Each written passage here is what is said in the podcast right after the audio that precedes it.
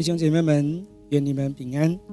今天我们要阅读《约翰福音》第十五章一到十七节的内容。这一篇讲论是主耶稣私下对门徒讲的。那时，出卖主的犹大已经和宗教人士们在一起，所以这篇讲论不单是对当时的门徒而讲，也对今日所有跟随主耶稣脚中而行的人而说的。这是一篇非常有画面的讲论，是葡萄树与枝子为比喻。让我们来读今天的经文，先读约翰福音第十五章一节：“我真是葡萄树，我父是栽培的人。”葡萄树在旧约中常被比喻为以色列人，在以赛亚书五章一到八节的葡萄园之歌，形容以色列人就像一棵葡萄树。上帝期望葡萄树结出美好的果子，没想到所结的果子是野葡萄，也就是带酸苦味的野葡萄。我们的主是真正的葡萄树，主耶稣形容天父就像一名农夫一样，细心栽培，并使果子结得更多、更丰盛，也很甜。接下来，让我们来看看这名农夫如何修剪葡萄树。第二节到第六节。凡属我不结果子的枝子，他就剪掉；凡结果子的，他就修剪干净，使枝子结果子更多。现在你们因我讲给你们的道已经洁净了，你们要藏在我里面，我也藏在你们里面。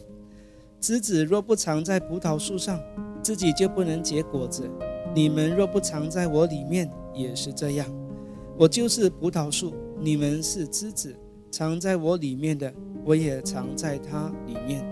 这人就多结果子，因为离了我，你们就不能做什么。人若不藏在我里面，就像枝子被丢在外面，枯干了。人捡起来，扔进火里烧了。天父是农夫，主耶稣是葡萄树，而我们就是葡萄树的枝子。这段经文里面告诉我们，枝子会有两种情况，一种是不结果子，另一种是会结果子的。那不结果子的天赋就会剪掉，丢在外面枯干，扔进火里焚烧。结果子的枝子也是一样会被修剪，但经过修剪以后会结出更大、更好的果子。一个是剪掉，一个是修剪，两种结局。可能许多人就会问。我会不会是那被剪掉的人呢？还是我是被修剪的人呢？会这样的疑问，常常是不明白这里指的果子是什么意思。有人就说果子是带人信主的意思。若有人能够带一个人信主，他就结了一粒果子；如果他带很多人信主，那么就结了一串果子，又大又丰盛。是不是这样解释呢？如果这样的解释是对的。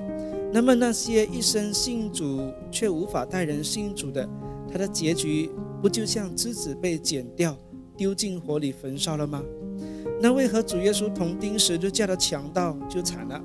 他和主耶稣分离，进入地狱的火里了，因为他从来没有机会带人信主。所以，我们不能把果子解释为带人信主，这也不是主耶稣在这里论述的本意。那么，到底果子是指什么呢？第四节说：“枝子若不藏在葡萄树上，自己就不能结果子；你们若不藏在我里面，也是这样。所以结果子是来自于枝子连接在葡萄树上。换句话说，果子的成型是枝子领受葡萄树上的一切枝叶营养，这也是自然而成的。芒果树的枝子接在芒果树上，就必结出芒果来。”从这样的角度去理解，其实就很容易明白，果子是树的彰显。若不结出果子来，就不知道是什么树品种好坏。所以，我们可以说，果子是树的外在彰显。这样，我们结出果子，是我们应领受于主的心情，同时也彰显出主耶稣的样式来。所以，果子就是品格、性情。从这些我们可以看出一个人他是不是主的门徒。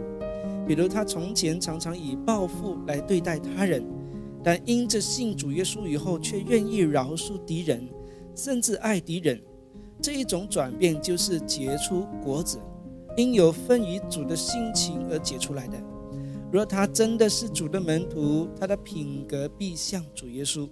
以加拉太书第五章来说，那就是圣灵的果子：仁爱、喜乐、和平、忍耐、恩慈、良善、信实、温柔、节制。你是否有这些果子呢？